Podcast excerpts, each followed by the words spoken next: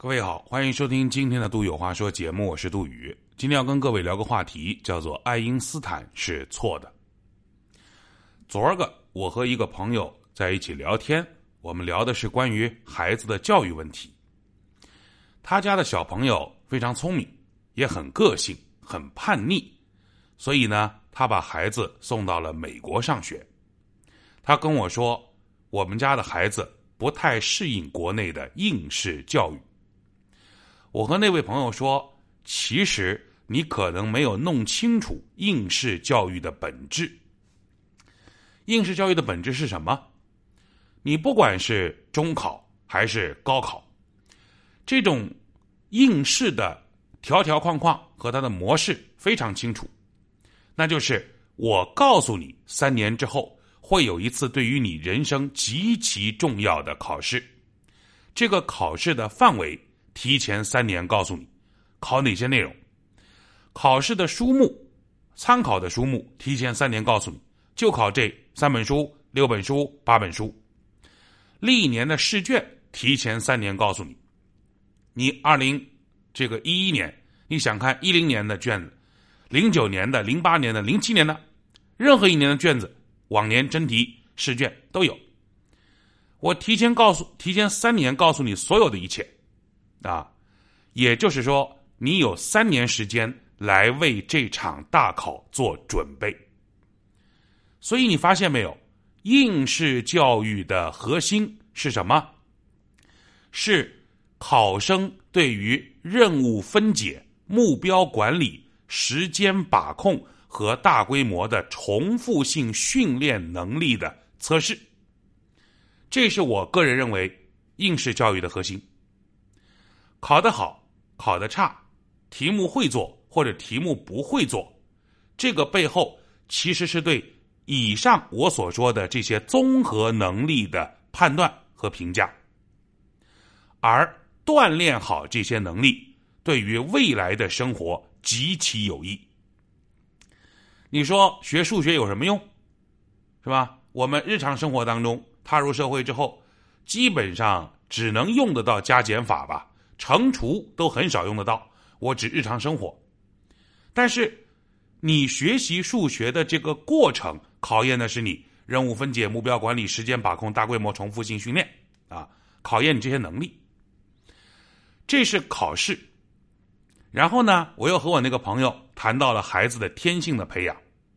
他跟我说了个例子，他说，比如说现在很多小朋友五六岁的时候跟家长说：“哎呀，我想学某种乐器。”然后呢？这个孩子就学了，学的过程当中，因为过程非常的枯燥，所以孩子中途就放弃了。但是呢，孩子放弃，家长不肯了，于是逼着孩子继续学。那为什么家长会不肯？为什么会逼着孩子继续学？我跟我这朋友说，我觉得其实逼着孩子继续学的家长是舍不得钱啊。为什么这么说？虽然这样的问题我还没有碰到，但是我猜，如果我以后碰到了，我可能也会是这样的家长。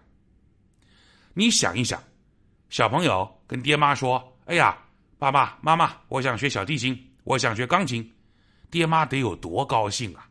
这孩子有出息啊，从小就对自个儿提要求。那你爹当爹当妈的能怎么办？哐哐砸钱吧。家长要是不肯花，家里的四大天王。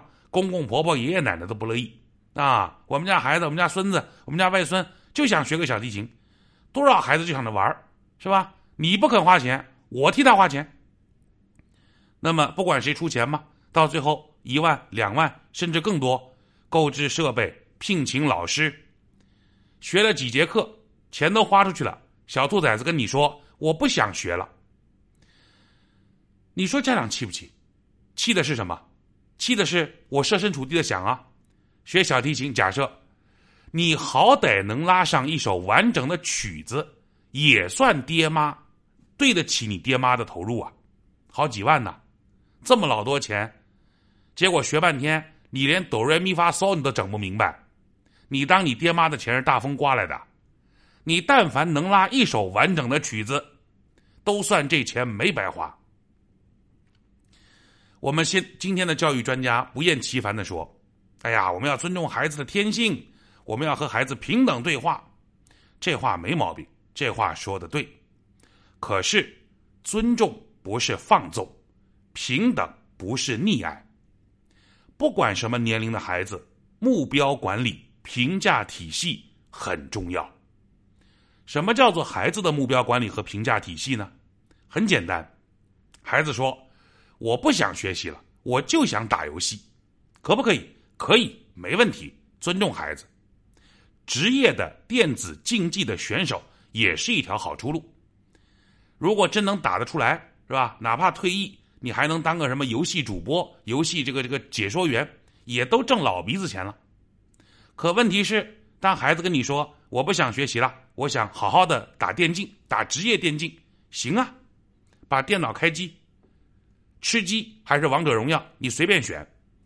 你打十局，你好孬能赢个七八局，都能证明你是这块料。那爹妈砸锅卖铁也培养你，尊重你的意愿。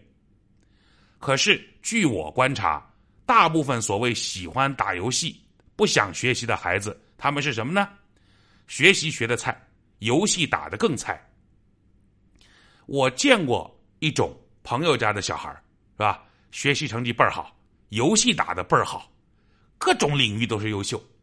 为什么呢？因为学习好不代表他这道题目会做。前面我们就说过了，学习好意味着他的目标管理、任务分解、时间把控、重复练习的能力变得非常强。而当他具备了以上这些能力之后，他在很多领域用对付应试考试的那套心法拿出来去对付游戏或者对付其他领域的他要做的事儿，往往事半功倍。所以考试背后的本质的逻辑是对这些能力的训练。今天我们的社会已经变得非常多元了，多元到很多事情我们这些中年人都已经不懂了。什么二次元，什么国风，什么动漫，什么手办？以前我们都说不务正业，这话今天不对了。为什么呢？因为你发现有很多不务正业的人，他们在他们非正业的小众领域做出了很大的成绩。但是有一点，哪怕是再小众的领域，它也是有自己的评价体系的。你你比如说，二次元啊，动漫手办是不是很小众啊？那你说你你真的是做这个小众领域？你在这个领域里面，你你是什么水平啊？你是什么档次啊？你要么在某个小众领域里面做出点成绩，要么一呼百应，你是意见领袖，要么你能够获得这个权这个领域的权威的奖项。再小的领域都有权威奖项嘛，是吧？比如乐器。有人吹什么埙，有人吹笙，有人吹，有人弹那个扬琴，这个这个分量，呃，人群很少的，但是在他们专业领域都有各自的比赛啊。那亮亮活你总得亮亮你的活向我证明你是这块料，哪怕是小众。最近高考可以查分了，考得好的欢天喜地，考得差的垂头丧气，而分数不太满意的家长们。总是会对并不是真正关心他们家孩子分数的亲戚朋友，提前做一个心理建设的铺垫。就是亲戚朋友问：“哎，你们家孩子高考怎么样啊？考多少分呢？”家长会怎么说？“哎呀，这次考试我们家孩子发挥的不太好，对不对？”在我学生生涯当中，碰到最严厉的一个老师是我的初中的数学老师，姓孙。我们那个时候，孙老师说话的调调就是实事求是、一针见血、不留情面。在我们中考之前，他曾经给我们全班讲过这样的话：“他说，中考可以说是你们人生当中最重要的一次考试，所以你们要拼，往死里拼，不要以后跟我说什么发挥失常、状态不好之类的屁话。我们数学很简单，你会就是会，你不会就是不会。”在绝对的实力面前，不存在什么状态不好，什么发挥失常。他的这个话我一直记到了今天，虽然我现在混的也不好，对吧？但是我觉得孙老师这个话至少让我知道，人是不可以抱着侥幸心理的，因为这个世界上没有那么多美好的侥幸会落在你的头上，往往落你头上的都是不好的那一部分的这个这个这个灾难或者侥幸。这个世界上几乎所有的国家都承认爱因斯坦是个伟大的科学家，他的理论是成立的，是正确的，至少科技发展到现在为止，越来越证明它的正确性。能够打引号的啊，所谓的推翻爱因斯坦理论的，只有两个国家的科学家，哪俩国家？德国和中国。一九三三年，纳粹在学术上对爱因斯坦进行了疯狂的政治迫害。纳粹动作最大的一次是凑了一百名科学家，出了一本臭名昭著的书，叫做《一百名科学家证明爱因斯坦是错的》。这是一九三三年的纳粹德国。一九六八年三月，在中科中科院革委会的支持下，中科院成立了，名字挺长啊，批判自然科学理论中资产阶级反对观点毛泽东思想班成立。由于批判相对论是这个班的主要内容，所以这个班也被称之为批判相对论学习班。这话不是我胡说的，在中国科学院官网。《一郭老二三世》这篇文章当中，对此有详细的论述，有出处的哦。这些其实都是隶书历呃特殊历史时期下的产物啊，这个总有一些混乱的年代吧，那我们也能理解。但是就在今年，我国又出了神人。河北燕山大学李子峰教授研究的项目宣称，已经推翻了爱因斯坦的相对论。这事儿很多人都知道。李教授的项目名称为“坚持唯物主义时空智能观，发展牛顿物理学”。他说，他的研究其科技价值已推翻误导物理学界和人类认识世界基本方法的爱因斯坦的相对论。我们已经推翻了，为科学的健康发展扫清了一个巨大的障碍，啊，合着爱因斯坦的相对论是障碍，他来扫清，啊，同时完善了唯物主义时空智能观。他的这个话每一个字我都看得懂，连起来我不知道他在说啥。虽然我不太懂相对论，但是我还是认真的拜读了一下李教授的研究内容。他推翻相对论的理由倒是不复杂，我能看明白，一共有四点。他说：第一，这个他认为光速可以超越，欧洲已经有科学家做出了超光速。爱因斯坦不认为光速是最快的嘛？那实际上有超光速。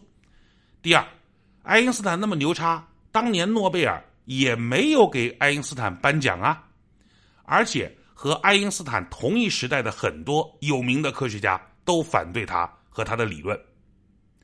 第三，相对论是爱因斯坦的假设，并没有实际的科学的实验来证明。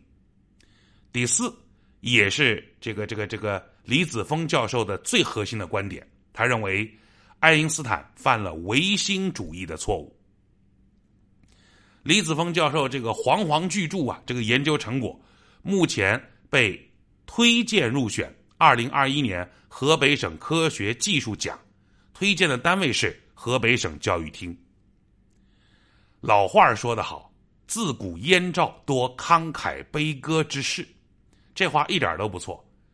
上一次在学术领域河北省出名，是因为一个叫韩春雨的教授，他发明了一种新的基因编辑技术，叫 NG-AGO 基 DNA，一个专业术语。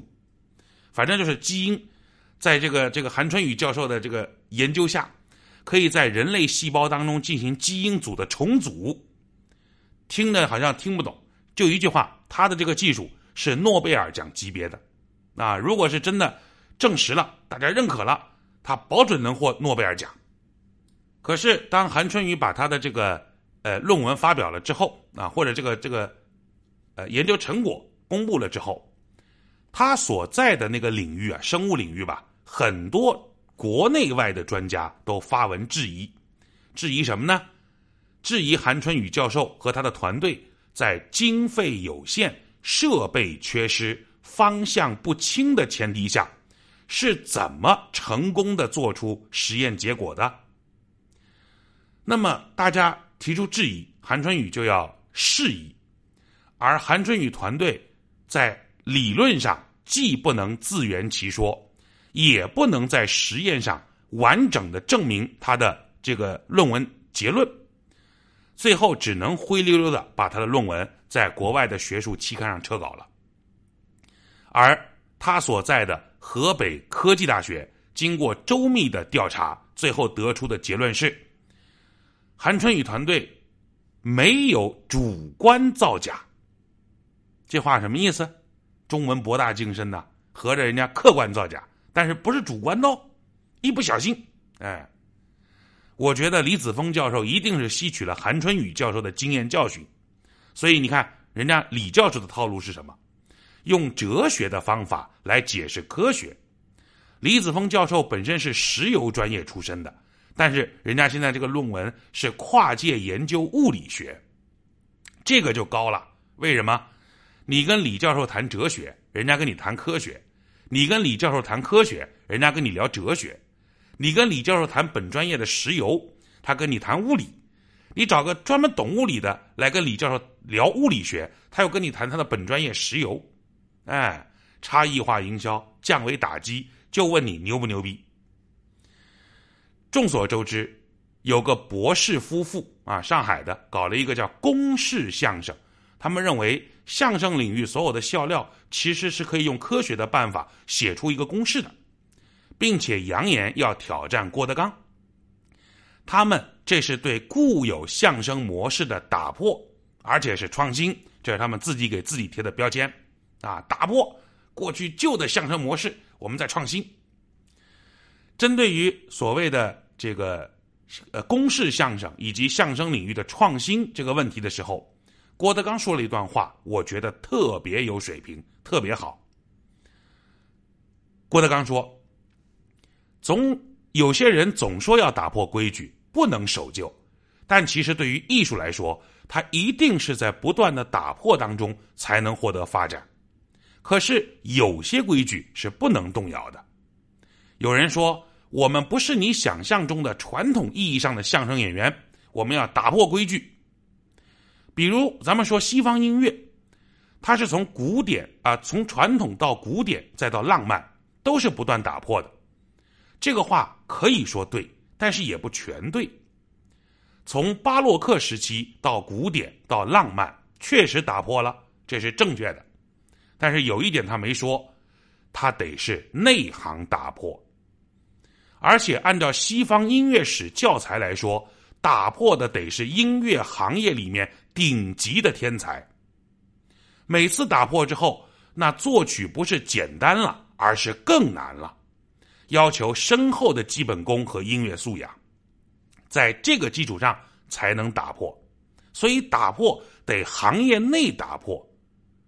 中国所有的艺术不可能一成不变，如果不打破，它就是陈旧。没办法推进，但注意，打破的一定得是内行人。你搁那儿摆着正修鞋呢，突然想起来我要打破昆曲，这怎么可能呢？所以我们不能偷换概念。我不拦着任何人成为数学家，但是你得要先知道一二三。你想当翻译，你得知道 A B C。你不识乐谱，你如何做音乐家？你甭管做哪行，你不讲理怎么行？我们这一大帮说书说相声的，人家学了十几年，还糊里糊涂没成功呢。你这个修鞋的，你说打破你就能成功了？你在医院做个保洁，你全医院的人都认识，主治医生都认识好几十个，难道手术能让你来开刀了？不是吃药多，你就是大夫呀。天底下最难的就是规矩两个字，天道循环，老天爷讲规矩，农村老大爷的闲话有时候都会吐出这个理儿。天底下得有王法，当然只能说说相声说书，把心搁着，有基本功，要尊重观众。这是郭德纲先生的一段针对于所谓这个传统相声创新他的观点啊，打破得内行人打破。河北的科学家可以假装打破他们不懂的领域，大不了他们就说自个儿搞错了，毕竟人家有家有口有单位有收入的，没啥。但是我回到最开始话题，我们的孩子的人生不能总是用我可能在另外一个领域更擅长来逃避现有的领域的压力，我可能。打游戏更擅长，那我做电竞选手，我不读书了，我可能是吧，在音乐领域更更更有发展可能性，啊，那我考个艺术生吧，我这现阶段学习压力我就可以放一放了，是不是这么个理儿？不是的，哪个领域打基础的部分都是单调、乏味、重复、痛苦的，这个阶段逃不掉。躲不了，任何领域都一样。而家长们也要早点明白这件事，才不会在未来跟亲戚朋友们羞答答的说：“哎呀，这次考试我的孩子发挥的不太好。”今天这篇文字献给昨天和我畅谈子女教育的那位好妈妈。今儿都有话说，就说这么多。